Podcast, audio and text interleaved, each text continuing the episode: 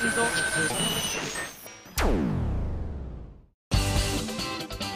井あさみのシンガーソングゲーマー。皆さんこんにちは。今井あさみの SSG 今回で154回目を迎えました、え先日ウィンパさんとポニーキャニオンさんのまあ、あの1階のステージで行われましたハコネスのイベントにお越しくださいました。皆さんどうもありがとうございました。本当にあの両日とも大盛況で、えー終えることができましてですねこれも皆さんのご協力のおかげだと思っております。ありがとうございます、えー感想メール来てますね。紹介したいと思います。こちらラジオネーム耳かきさんからいただきました。ありがとうございます。今井さんスタッフの皆さんこんにちは。こんにちは。17日18日と開催された箱根スのイベント参加させていただきました。ありがとうございます。今井さんスタッフの皆さん楽しい2日間をありがとうございました。あこちらこそです。えちなみにあのこれはあれですね。耳かきさんが18日の方のお渡し会の時に私に言ってくれたことなんですけれども湯葉丼を食べに行った時には必ず教えていただいたジングル撮影場所に行きますね。今井さん大好きです。ありがとうございましたといただきました。ありがとうございます。そう。ああれが耳かきさんだったんですね。そうなんですよ。湯葉丼をね食べてた湯葉丼屋さんの裏にある川で実は私の SSG っていういわゆるまああの某番組のアイキャッチのまあインスパイア合ってる？3回ぐらいこれ聞かれたんですけど1回目と2回目は違いますよって言ってたんですけど3回目ぐらいに聞かれた方には「そうです」って言っちゃった。あれはどこで撮ったんですかって質問してくださったんですよ直接。なのでねあのその場にいた方もあこんな質問あったかななんて思った方いるかもしれないんですけれども、えー実はその SSG っていう私のバージョンはその湯葉丼屋さんのすぐ裏の川の横で撮ったんですね。すごく川の音がズワーズワーっと入っておりまして、えー最初は使えるかななんて言ってたんですけれども無事使えてよかったななんて思ってるんですけれどもゆみちゃんとかはねあのー噴水のところで撮ったりとか。あやのんは確かあれはどこで撮ってたのかな？あ旅館であの浴衣着て撮ってたんだそうそうそう。そんなこんなでね。あのあやのんと今井さんとで随分差がありますねっていうのをいただいたりとかもしたんですけれども。余計なお世話じゃ。確かに私は見てた。はいどうもありがとうございました。続きましてこちらせつなさんです。ありがとう。えー17日に開催されました箱根ステージの発売記念イベント参加させていただきました、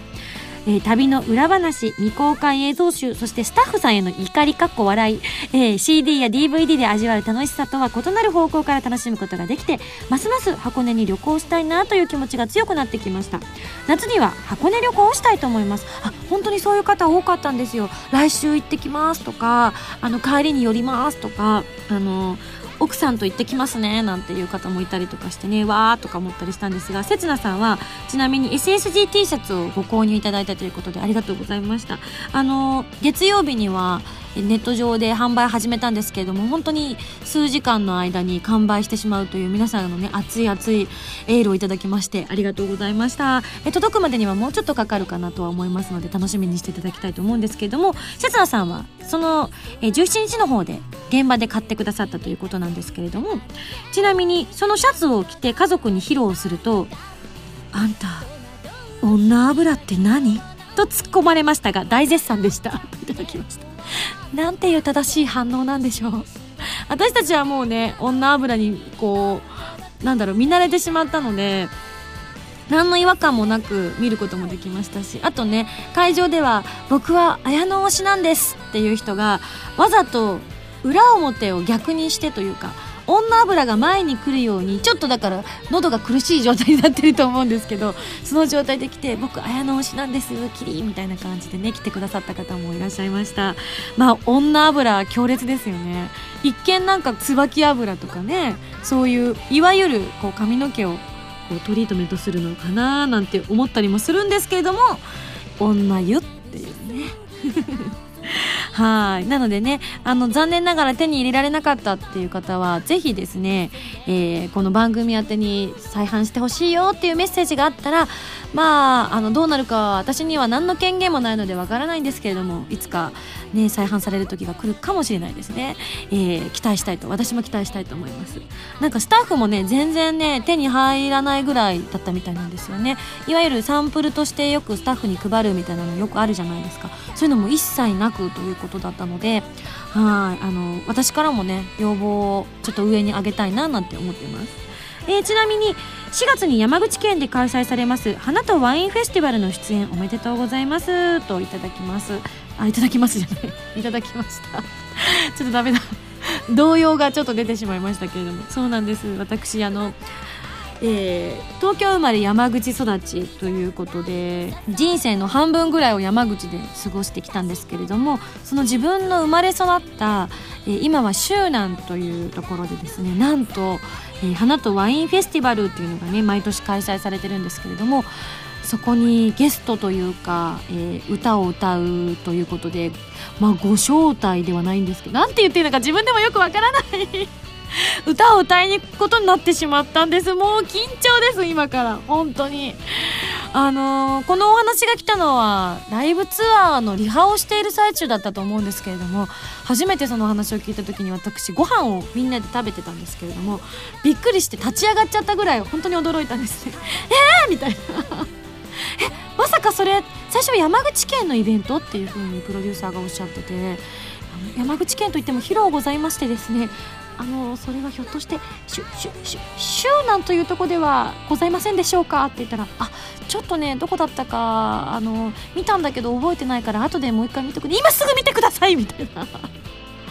私の生まれ故郷なんですね周南というのは。まああの私が育った時にはまだ徳山という地名だったんですけれどもあの駅もまだ徳山という新幹線も実は止まる駅なんですけれどもその徳山というところで生まれ育ったんですがその体育館ですよ。徳山のにあるキリンビバレッジの体育館で。うわあそこかってね。本当にあの情景が目に浮かぶぐらい地元なんですけれどもそちらでライブイベントを行わせていただけることになりました、まあ、もちろんね地元の方というか普段ねやっぱり西の方でライブをすることっていうのがなかなかできないですし、まあ、あのできてもなかなかね大阪とか飛んで福岡ってなってしまうのでなかなかできない場所ではあるのでそういった意味ではまた新たな方にお会いできるのではないかなと思ってるんですけれどもいかんせんあまりにも地元すぎて素敵な油汗が出てます。もうまさに女油でございます。わ ミンゴス油がふわっと出て一体どんな感じになるのか私にもわからないんですけれどもまあお近くにお住まいの方なんかはねもし、えお時間ありましたら遊びに来ていただきたいななんて思っております。えっ、ー、と日時の方が4月の7日と聞いております。時間の方はまた追ってですね私のホームページの方でも発表の方がされると思いますのでそちらをご覧いただきたいななんて思っているんですけれどもまああのお前ワイン飲めんやんけってね言われそうなんですけれどもねまああのお花の方で 対応したいと思います。はい、えー、お近くの方ぜひ遊びに来てください。えー、じゃあ次のメール紹介したいと思います。えこちらもですねその花とワインフェスティバルに関するメールなんですがみつきさんから頂きました。ありがとうございます。せっかくなかなか行く機会のない山口に行くのであ来てくださるんですね。ありがとうございます。時間があれば会場周辺も見て回ってみたいなと思ってます。あうどこかおすすめの場所やお土産などありましたらぜひ教えてください。ではでは。うんそうですね。ちなみに美月さんは九州に在住ということなので確かに日帰りできますもんね。えっ、ー、とうまく言えないんですけれどもあの私も高校生だったものですからあの高校生で移動できる範囲というのがとても少のうございましてですね。自宅から学校までもしくは学校から駅までの近隣しか知らないんですね 私も。正直あの地方都市なので車がないとなかなかね行きたいとこに行けないっていうのが現状だったりとかするので私からのなかなかおすすめというのがなくてですね大変申し訳ない限りなんですがただお土産でしたら私からのおすすめいくつかありますね。あの東城っていうのがあるんですけれどもあのさっきね実はこうブースの外で議論になったんですけれどもうちのスタッフ名古屋出身の方が2人いらっしゃるんですね。ムータンとあと浜田さんも名古屋に幼少の頃住んでらっしゃったということで。で名古屋の名物といえばいろいろあるとは思うんですけれども、まあ、その中でまあ有名な一つがウイローがありますよね。でも私のウイローは東四郎なんです。もうねこれだけはどうしても譲れないんです。正直ね原材料とかもちょっと違ったりとかするので同じものでは決してないですしあのウイローっていう商品たくさんあるんですけれどもその中でも私がおすすめしてるのは東四郎です。ちなみに駅ビルの中とか駅の新幹線のとこのお土産というのは売ってません。なので東四郎のお店に行かないと手に入らないと思うので何とも言えないんですけどまあえっと、徳山の駅から、まあ、車で56分のところだと思うんですけれどももう本当に美味しいんです。特に生ウイローが本当に美味しいんです。私は必ず帰ったら東四郎をお土産に買って帰るかあの自分のために買って家で東四郎を食べるっていうのがね本当にあの実家に帰った時のまあ習慣だったりとかするので、まあ、あの遠くからいらっしゃる方なんかはねぜひおすすめしたいんですが、えー、詳しい情報の方は私にも今あいつもね両親に車で連れてってもらってるので場所とかもわからないので。ま分かったらね皆さんにもお伝えしたいななんて思ったりもするんですけれどもひょっとしたらこの放送が流れる前にあの私がブログ等でアップしてしまったりする可能性はゼロではございませんがその説はご了承いただきたいと思いますけれどもおすすめです。あと舌鼓っていうお菓子もすごく私は好きですね。あとちょっと山口っていう広い範囲でいくと岩国のお土産でまああの本当ねうちの徳山はねそのね観光地ないんですね。まあひょっとしたら私よりも詳しい方がねいると思うのでぜひあのネットとかでググって探していっていただきたいななって思います。はい、えー、頑張りたいと思います。一体何を歌うかとかまだ全然決まってないんですけどね。はい、えー、そんなこんなでですね私もちょっとまた新たな気持ちでですねイベント今までちょっとだいぶライブ慣れしてきたんですけれども地元でやるライブっていうのはまたね印象も違うと思うのでちょっと襟を正しておそらくですがあの猫をかぶった状態になるとは思うんですけれども 頑張りたいと思います。はい皆さんたくさんのメールありがとうございました。それでは次のコーナー行く前に CM です。どうぞ。動脈と静脈が絡み合う旋律。アートリー・ベイン待望のファーストアルバム「アートリー・ベイン」好評発売中。これまで歌ってきた数々の名曲とアルバム用新曲「サンクタスの彼方にさらにボーナストラックとしてそれぞれのソロバージョンなどを収録した待望のフルアルバム。新曲「サンクタスの彼方には我々らしい一曲に仕上がっている。ぜひ聴いて。動脈と静脈が絡み合う旋律。アートリー・ベイン君も酔いしれろ。今井あさみの8枚目のシングル「アスタラビスタ」が4月25日にリリース決定。今やさみとしては初の完全ノンタイアップシングルで作品世界にとらわれることなく私らしさをとことんまで追求した楽曲を3曲も収録。アスタラビスタはアイドルマスターでおなじみの椎名剛さんが担当してくださいました。情熱的で私の新たな一面をお見せできたと思います。皆さんぜひ聴いてみてくださいね。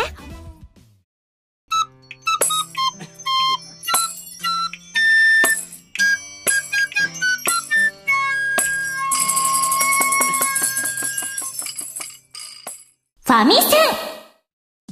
このコーナーは、ファミツー .com 編集部から派遣された謎の司令官、みおちゃんがおすすめするゲームを、真のゲーマーを目指す私、今井あさみが、実際にプレイして紹介するコーナーです。前回の指令書に書いてあったおすすめゲームは、ソニーコンピューターエンタテインメントさんから発売中のプレイステーションビータ用ソフト、グラビティデイズ、重力的めまい、上層への帰還において彼女の内宇宙に生じた節道というとても長いタイトルなんではございますが、えー、先日私がプレイさせていただいた動画の方がすでに上がっておりますますが、えー、今回、すごい興味津々でした。というのもね、動画の方でも少し話させていただいたんですけれども、CM でゲームの紹介を見て、もうとにかく、なんだこれって思ったんですよね。まあ、タイトルがグラビティってあったぐらいだったので、まあ、あの、重力関係の何かの技が使えるゲームなのかななんて漠然とは思ってたんですけれども、まさに重力を駆使しながら物語を進めていくゲームだっていうことを今回改めて体感させていただいた次第なんですけれども、えー、どういうゲームかと申しますと、重力を操る不思議な能力を持った少女キトゥーンを操作して、巨大な空中都市ヘキサビルに現れる怪物ネビーを倒していくアクションアドベンチャーゲームということで私もそのネビーをね倒してみたりとか空中都市をねちょっとお散歩してみたりとかみたいなところを動画の方でみんなに見ていただいたんですけれどもいやーびっくりしました。あの正直ねまだプレイステーションビーターのソフトをご紹介させていただいたのがあの前回ウェルカムパークっていう本体内蔵のソフトということだったので今回番組初の PS ビータのソフト紹介ということでまだねあのビータの性能っていうものを私自身が全部把握しきれてない部分があったんですよね。もちろんあのウェルカムパークの時にこう実際に画面に触れてみたりとかこう画面をこうクイクイっと動かしてみたりとかするとその通りに画面が動いてくれたりとかそういったのを体感してはいたんですけれども実際にゲームの中で操作してっていうのをこうもうなんだろうもろに感じられたのは今回が初めてだったということなので本当になんだろうカルチャーショックっていうのかな。あこんなこともできるようになってるんだっていうふうに素直に感じましたよね。ついつい忘れちゃうんですよね。あの画面に触ってタッチすることによってあのこのキャラクターのねキトゥンちゃんがこう前転したりするっていうのを私のその頭の中に全然存在してないわけですよ。なのでこうコントローラーをついついねこう動かしてしまうわけなんですよ。だけど実際にこうプレイしてる時に特に今回のその、えー、グラビティデイズは私がなかなか最初ね初めて触った時にはうまく操作できなくてすぐにこうね街の外に落ちてしまったりとかしたんですけどそういったものがちょっとずつ慣れてくるとあこういう風に触ればいいんだっていう風にちょっとずつ分かってくるんだけどでも細かいところがうまくできないなと思ったらそういう画面を例えば斜めにすることによってうまく調整できたりとかっていうのがまだ脳の中にインプットされてないなっていうのをすごく実感しましたよね。で私がちょっとあまり上手に操作することができなかったので皆さんにも面白みがなかなか伝わらないかなと思ったので今回はみおちゃんにねこうお手本プレイみたいなのをしていただいたんですけれどもみおちゃんがプレイすると本当見事に重力をスポーンと操ってみおちゃん曰くまだまだ自分はあのヘタッピーなのでもっともっとすごい人たちがたくさんいるんですよなんてね謙遜してたりとかしてたんですけれどもでもきっとそうなんだと思います。こう自分の体感がもろにゲームに反映されてるっていう印象をとても受けました私はまだだから重力をうまく自分の中で扱いきれてないこう力を持て余してるみたいな感覚をすごく味わったんですね。でもこれってひょっとしたらキトゥンが実際に感じてたことと近いのかなって思ったんですよね。キトゥンも絶対もし彼女が本当にリアルに存在していたら急にねこう記憶を失ってその街に突如現れた自分が重力を操作できるようになってるって言われて急にじゃあ見事に操作できるかって話なんですよね。きっともしリアルに彼女が存在していたら混乱したと思うんですよね。それを私も同じように体感したような感じがしたのでこれからもう少し慣れていけば彼女もきっとね上手に動けるようになってって私も上手に動けるようになってってっていうのをシンクロさせながらプレイすることができる最高の機会なんじゃないかななんて思ったりもしました。えー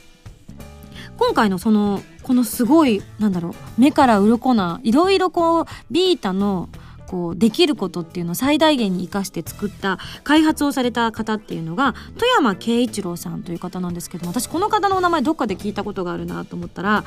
あれなんですよね。以前私があの恐怖に突き落とされたあの恐ろしい恐ろしいこれ第1回でしたかね。第1回ホラー祭りで、えー、サイレンという作品を紹介させていただいたんですが皆さんご記憶にありますでしょうか？もちろんあのアーカイブの方残ってるのでね探していただいたらあるかと思うんですけれどももうねいろいろホラーゲームやったんですけれどもまあ正直12を争う恐ろしさでしたね。あの最終的には私プレイが最後までいろんな意味でもう心臓が飛び出てしまってプレイすることができずお兄ちゃんプレイという新たなるプレイを開発し その時もみおちゃんにですねこうプレイしてもらったりとかしてあれですよね視点が自分の視点とそのゾンビが襲ってくるっていう話だったんですけど視点をゾンビがジャックするっていうそのゾンビにが自分を見つけてるっていう視点がパッとジャックされて画面の中に出てくるっていうもう本当に誰がこんなの考えつくんだろうっていうすごいって思うようなでも割とシンプルで一番それが怖いよねっていうこう演出を考えられた、えー、スタッフの方ということなのでなんかあっ納得って思いましたね。やっぱり重力っていうものは私たちが普段体感しているものであったりしているのであって当たり前なんだけれどもあえてそこに注目してこのゲームをこうより皆さんに体感してもらうようにっていう遊び心がすごく詰まってるなっていう印象を受けました。そしてねあの絵も本当に可愛らしくって、まあ、キトゥももちろんなんですけれども背景なんかもすごく情緒があって、えー、この富山慶一郎さんはすごくあのフランスのコミック風というのがお好きなんだそうです、えー、バンドデシネっていうらしいんですけれどもこのバンドデシネをイベントシーンなどで多用していてそちらのなんかこうちょっとコミカルなんだけれどもとてもなんか情緒があって、えー、雰囲気のある漫画を楽しめるということなのでこちらもぜひ注目していただきたいポイントかななんて思いました。ぜひね PS ビータを余すところなく遊ぶためにはこのゲームからまず一歩を始めるっていうのも、えー、いいんじゃないかなっていうふうに私も感じました。もうちょっと私もうまく重力が操れるように頑張りたいと思います。はいというわけで本日はソニーコンピューターエンタテインメントさんから発売中のプレイステーションビータ用ソフト、グラビティレイズ重力的見舞い上層への期間において彼女の内宇宙に生じた節度、おー、一気にいけました。こちらを紹介させていただきました。それでは、来週の指令書を開封したいと思います。じゃん。じゃじゃじゃじゃん。指令書ミンゴスさん、こんにちは。こんにちは。次回はミンゴスさんにちょっと縁のあるゲームです。もう何でしょう。タイトルは、あ、来た迷宮討論レガシスターもうお分かりですね。日本一レイディオでご紹介されているあのタイトルです。日本一ソフトウェアらしいやり込み要素満載のゲームですよ。それでは頑張ってくださいね。謎の司令官みおちゃんよりといただきました。そうなんです。私、ちょっとだけこのゲームに縁があるんです。詳しいことはですね、もう皆さんも知ってるかもしれないですけれども、来週またね、ご紹介したいと思っておりますので、これ本当に面白いです。ぜひ、えー、皆さんもですね、えー、興味を持っていただけたら嬉しいなと思っております。それでは来週のゲームは、迷宮登録レガシスタに大決定。以上、ファミセンのコーナーでした。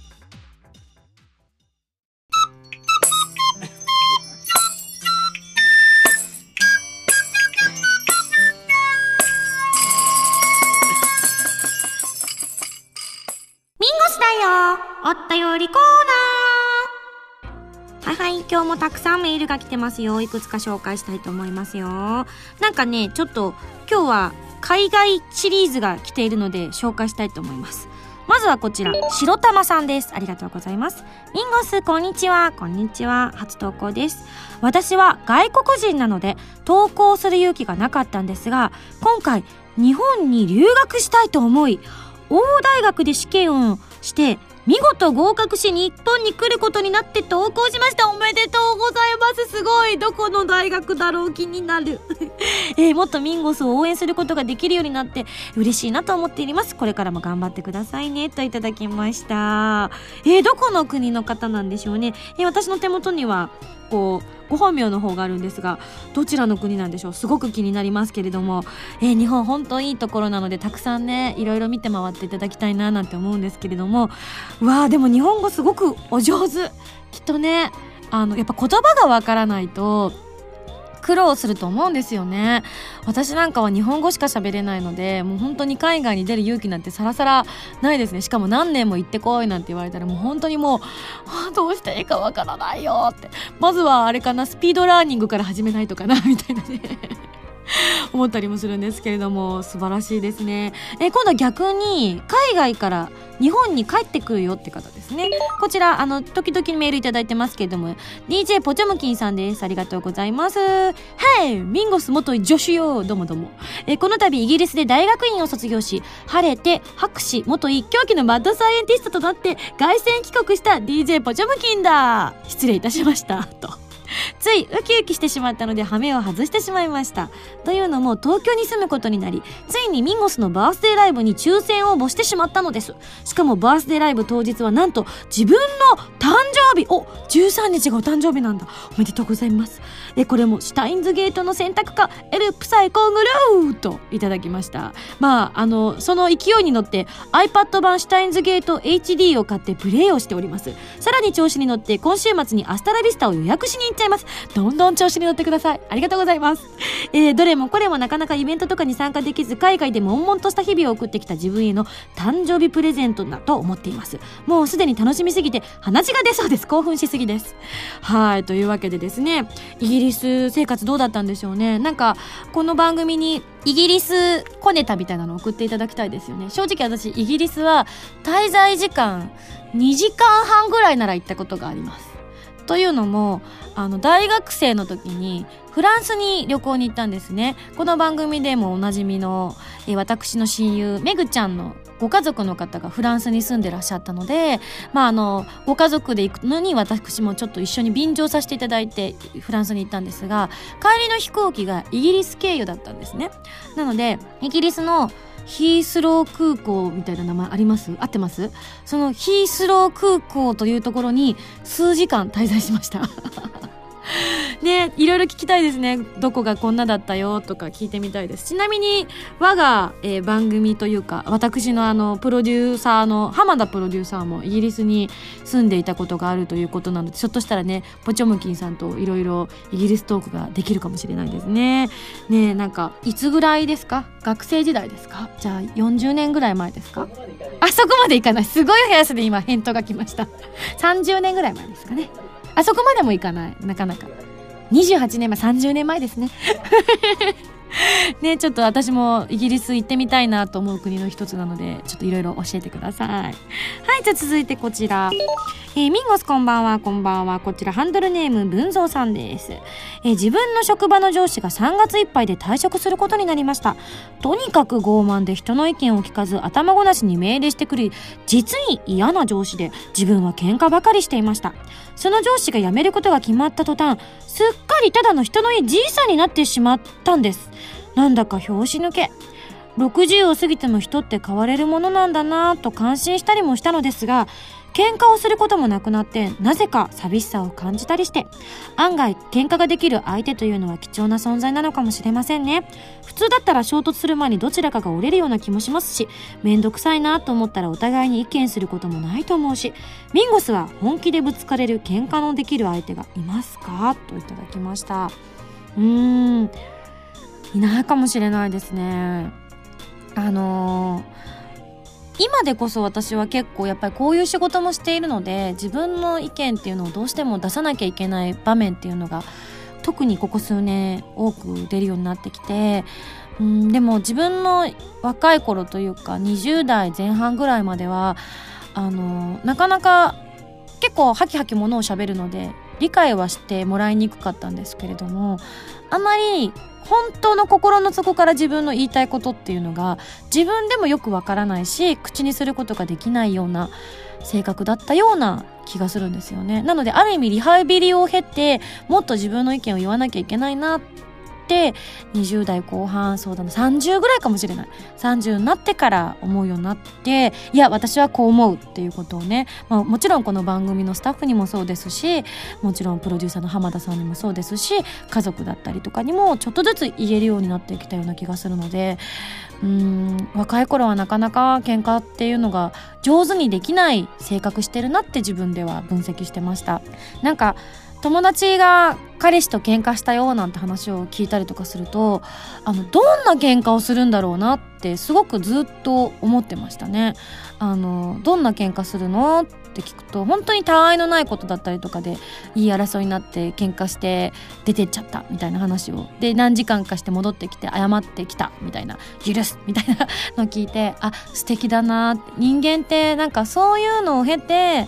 こう絆を深め合っていくんだろうななんていう風にねこう漠然と思ってたんですけれどもやっぱね喧嘩できるっていうのは大事ですよね。っていうかあの文蔵さんのきっと上司の方は喧嘩をしているつもりではなかったんでしょうね。きっとね文蔵さんが一番分かってるとは思うんですけれども。ねやっぱあの自分の父親とかもそうだし目上の方とかってガツンと言ってくれる方がいるっていう環境がいかに恵まれた環境かっていうのって失ってみないとわからなかったりしますからね。はい。きっと素敵な職場なんでしょうね。ありがとうございます。なんかね素敵な送別会とかできるといいですけどね。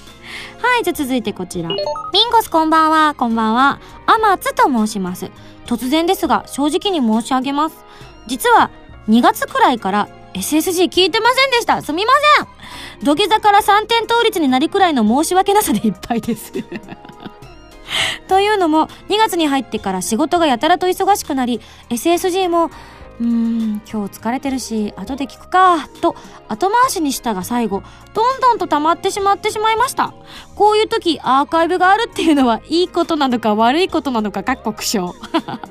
最近は仕事の方もようやく落ち着いてきたので、とりあえず146回目くらいから聞いています。やっぱり SSG のゆるさは聞いていて心地よいゆるさですね。まったり聞きつつ、早く本放送に追いつきたいと思います。ではでは、といただいたので、つい読んじゃいました。追いついてますか松さん この番組を聞いている皆さんはもう知っていますよ天津さんのメールが読まれたということを天津さんは一体いつ知るんでしょうかとっても楽しみですね。ニーヤニーヤみたいなね。ちなみに箱根ステージでは虎の穴さんで購入させていただきました。特典のクリアファイルのミンゴスが素敵だったので、といただきました。ありがとうございます。大丈夫ですか？私の写真のクリアファイルが入った書類は迷子になりやすいと思いますよ。あと忘れ物になりやすいかもしれませんよ。気をつけてくださいね。はい、続いてのメール紹介したいと思います。雷神龍さんから頂きました。いつもありがとうございます。ミンゴスこんばんは、こんばんは。ハコネスのイベントお疲れ様でした。ありがとうございます。えー、土日、両日参加してきました。ストラグルを生で初めて聞きました。手を伸ばしのところで観客の前の方の方が手を伸ばしていたのでそれに習い自分も一緒に伸ばしたりして一体になれた感じがして楽しかったです。というふうにいただいたんですけれども実はこれあのお渡し会の時にこうちょっと一人ね15秒強ぐらいのお話しする時間があったんですけれどもその時に何人かの方からあのご意見いただきまして今井さんがこう前に手を伸ばしのとこで手を伸ばしてくれると嬉しいなっていう風に言ってたのであの福岡で初めて初披露して今回で3度目だったんですよね。ミヌクラリアット。そして、ストラグルのイベントで2回ということで、えー、こうご披露させていただいたんですけれども、ちょっとね、私の注文が細かすぎたなって実は反省してます。というのも、あの、ストラグルを歌わせていただいている時、特にあの、まあ、福岡は初披露だったし、ミルクラリアットは私の歌を初めて聴くっていう方も多かったので、まあ、まあ、カウントしないにしても、まあ、SSG の箱根のイベントに来てくださる方っていうのはもちろんストラグルをね、一度は聞いたことがあるって方がほとんどだったと思うんですよね。そういった皆さんですら、あの、え、サイリウムは途中からつけろって言うし、手を伸ばしの後どうしたらいいかわからない空気感っていうのが実は私も歌いながら感じ取っていました。で、あの後どうしたらいいんでしょうか？ご指示お願いしますみたいなことをですね、あの貴重なお渡し会のこう短いトークの中で使ってくださる方が数名いらっしゃいましてですね、本当に申し訳ないなっていう気持ちでいっぱいになったんですね。なので、ここで改めたいと思います。え確かにストラグルは最初暗闇の中から途中で光がバーッと差し込んでくるっていうイメージって言いましたけれどもやめましょう うまくできる気がしない だってね、初めてその場で聞くって方もいると思うし、ちょっとまだね、5月の自分の誕生日のライブの時に、この曲が歌われるかっていうのは、本当にあの、まだ私のところまで、あの、話が降りてきてないのでわからないんですけれども、まあ、歌うんじゃないかな、ぐらいにしか思ってる状況なんですけれども、その時に、初めて聞くって方も絶対いると思うんですよね。あの渋谷アクスさんとても大きい会場ですしね。なのでその時に初めて来た方がに悪いなっていうふうに思っちゃう気持ちもムクムクって出たのでじゃあこうしたいなって思いました。この曲すごく乗りやすい曲なんです。まあ確かにあのしっかり歌を聴きたいよって方もいると思うんですけれども是非ノリノリで皆さんうわーっって掛け声を入れてほしいなと思います。どうでしょうこれ。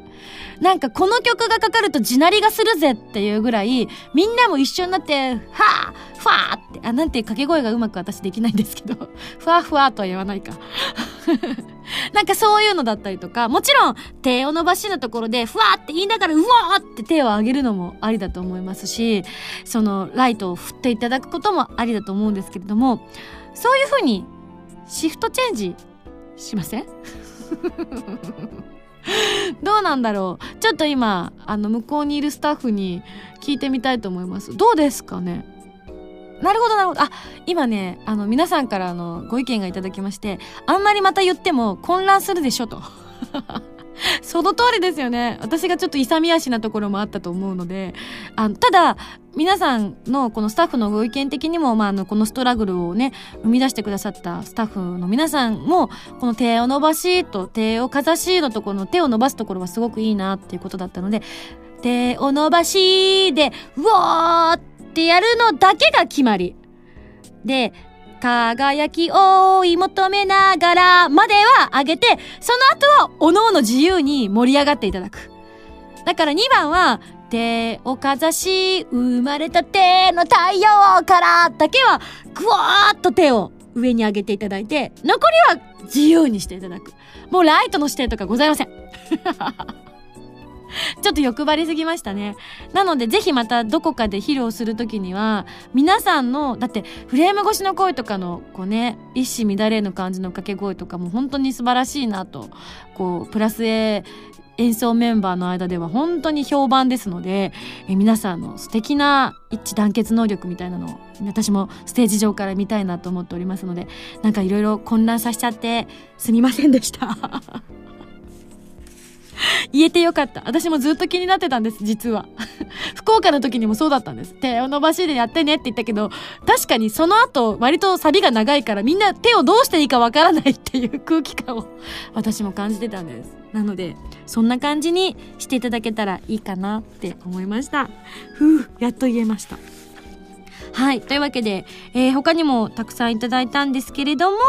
最後、こちら紹介したいと思います。えー、バードックさんから頂きました。ありがとうございます。えー、もうそろそろ4月1日ですよね。あ、そうですね。この放送が3月31日の夜に更新なので、明日ですよね。今まで、えー、エイプリルフールでついた嘘を教えるので、ミンゴスがエイプリルフールでついた嘘、またはついてみたい嘘を教えてくださいといただきました。そうですね。私、このエイプリルフールという行事が実はとても苦手でして。っていうのもあの薄々感じてるかもしれないんですけど私結構すぐ信じちゃうタイプの人間でしてあの嘘をつくより先に嘘をつかれるパターンが多いんですね。なのであのー、過去疲れた嘘で私が一番びっくりしたのはえっとあの昔入ってた事務所のすごくお世話になってたマネージャーさんがあのすごい丁寧なメールで「いつもお世話になっております何々です」って言ってあの長年勤めてまいりました。実はこの会社を、えー、本日をもって退社することになりましてっていう本当に長文のメールが届いたんですね。でなぜ退社するかっていうと実は皆さんには内緒にしてたんですけれども、えー、長年痛めてまいりました、えー、腰痛の方が悪化しまして、えー、立っていることも、え、なかなか厳しい状況になりしばらくこう療養生活をすることになりましてと。で本当に皆さんのねお力になるためにこの仕事に就いたのに、まあ、マネージャーですからねすることができなくなってしまったのが本当に心残りなんですがいずれまた回復しましたら皆さんの、前に現れたいと思いますのでその説はどうぞよろしくお願いいたします。っていうメールのをいただいてもう私本当にお世話になってたマネージャーさんだったのでうわーと思ってどうしようって思ってもうほんと立ち上がっておろおろしながら携帯電話をプルプルプルプルしながら、はあ、どうしようどうしようと思ってなんて言ったらいいんだろうっつってそれは本当にあの大変だったと思います。あの全然そんな状況だって知らなくて申し訳なかったです。それなのにいつもあのすごくね元気にお仕事してくださっててありがとうございました。あの感謝の気持ちでいっぱいです。っていうすごい丁寧なメールを返してしまって最後まで読めってメールがもう一回来て、えっと思って、すごいスクロールしてみたら、なんてね、みたいな、エプリルフールネタだったのをマジ信じるっていうね、とか、こととかね、そういうのが基本多いんです。みんなが嘘をついたのをすぐ騙されるってパターンが多いので、私がついたことって実はほとんどないんですね。番組の企画とかではあったかもしれないんですけど、あの、私生活とかそういったのでやったことはないので、じゃあバートクさんがどんな嘘をついたかっていうのはちょっと興味があるので紹介したいと思います。今までエイプリルフールでついた中で一番大きかったのは高校のクラス発表が4月1日にあって友達から同じクラスだと電話がかかってきて今年もよろしくって言われた時に超真面目に自分が俺学校辞めるから同じクラスでもよろしくできないって言ったことです。これ言った後めっちゃ友達が焦って必死に食い止めてくれました。やめるなよもうちょっと一緒にエンジョイしようぜみたいなこと言ってくれたんでしょうね。今でも彼とは仲良くさせてもらっていますが、いやいいやつでよかったなと思いました。なるほど、友情こんな形で確かめ合うな でも今考えると、4月1日のクラス発表ってなんか嘘くさいですよね、クラス自体が。確かになんかちょっと早い気がしますよね。私の通ってた地域というかあの学校では中学校も高校も小学校も確か4月の7日とか8日がだいたいそのぐらいの時期の一番こういい頃合い土日が挟んでないとかでえ始業式みたいなのがあってその日に行ってで掲示板を見て自分がどっちのクラスだあ2クラスしかなかったんで選びようがないんですけどそのどっちのクラスだってのを見てあこっちのクラスだなって言ってあ何々ちゃんよろしくねなんていう話をしたりとかしてたような記憶があるんですけれども4月1日って早いですよね。まあ地域によっていろいろ差があるのかもしれないですよね。はい。面白いです。なんか羨ましいです。私はなんか結局うまくこう騙せないんだなっていうことをこの間のハコネスでも感じましたしね。そういうことなんだと思います。なので、あの、今度、今後こういう企画があった時には、まあ、スタッフの皆さん、私怒ったりしないんで、あの、私を騙す方向でお願いします。その方が、私も、あの、これってドッキリじゃないかなってニヤニヤしながら探る方が性に合ってるので、結構私、あの、ドッキリ発見器なので、ドッキリ仕掛けられてるのすぐ結構、そっちは気づくタイプなんですね。あの、いわゆる普通の冗談とか嘘とかはすぐ信じちゃうんですけれども、ドッキリにはとても勘が鋭く働くタイプなので、はい、ぜひ、そっちにしていただきたいと思います。はい。というわけでご紹介させていただきました。どうも皆さん、たくさんのメールありがとうございました。以上、ミンゴスだよお便りコーナーでした。は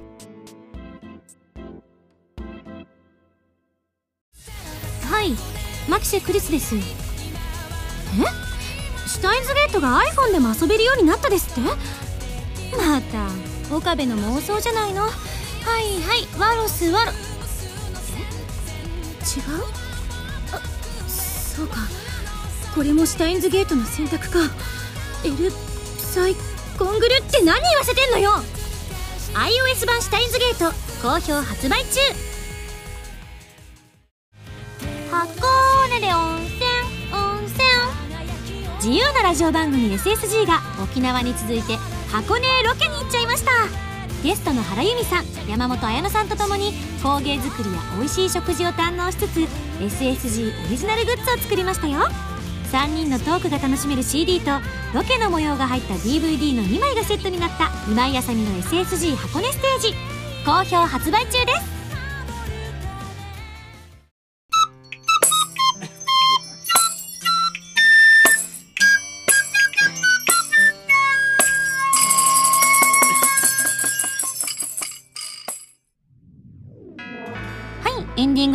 ますが、ここで1通メールを紹介。えー、4番ファーストさんから頂きました。ありがとうございます。えー、さっきのね、4月1日のネタにちょっと近い話があったので、こちらのメールも紹介したいなと思うんですけれども、えー、ちょっといたずらを仕掛けてみたんだそうです。というのも、コンビニに友達で3人って並んで、友人3人とも使う金額をそれぞれ決めて、ぴったりになるように計算して購入し、えレジは3つあります。それぞれに同時にレジに並び、会計をすると、3人同時なので、店員 A さん、店員 B さん、店員 C さんが同時に会計をしてくれるわけです。すると、自分たちは金額を決めているので、店員さん A が、わ合計777円ですねと言ってくれたそうです。すると、店員 B さんも「お合計777円です C さん「は私も合計777円はあ!」と興奮してくださったそうです もともと使う金額3人で777円で統一してたんですが、えー、びっくりした後ふわーって笑い合う店員さん3人がすごく可愛かったですというねちょっとしたいたずらだったんですがこういうの素敵ですよねしかも777だと確かに思いますよね。私よく買ってしまう金額があるんですけれどもコンビニとかで。なぜか666っていうのをよく引きます方面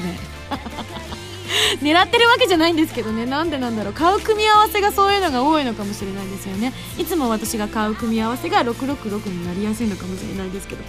このいたずらすごい面白いなと思ったのでちょっと興味のある方は明日試してみるといいかもしれないですね。はいそれではここでお知らせいきたいと思います。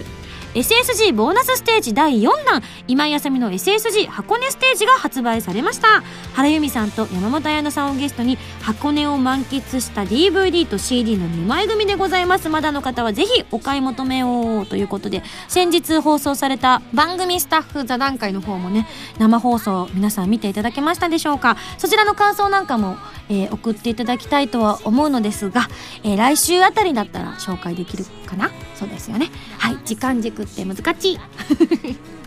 そしてその箱根ステージで作った T シャツが SSG オフィシャルグッズになりました。イベントで完売エビ天で完売という大人気を経てエンターブレインの販売サイトエビ天であそうなんだ。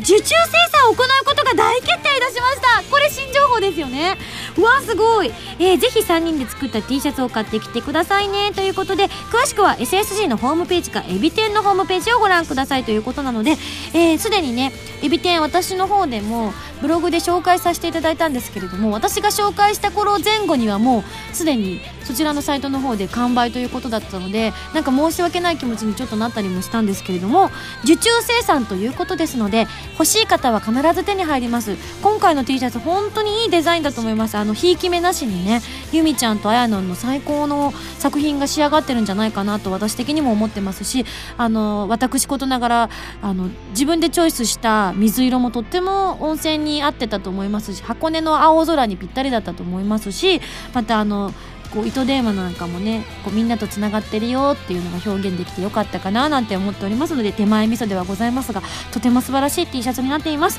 えー、L サイズということになりますのでサイズの方がちょっとねあの選べないんですけれどもぜひ女の子も男の子も皆さん来ていただけたら嬉しいななんて思ってます。はい。それでは次の情報いきたいと思います。今年もバースデーライブをやらせていただくことになりました。開催日は5月13日。会場は渋谷アックスです。二次先行販売のチケットが4月の14日から始まりますのでまだ手に入れてない人はぜひこのチャンスを見逃しなく抽選ということになっておりますので慌てずゆっくり応募してくださいね。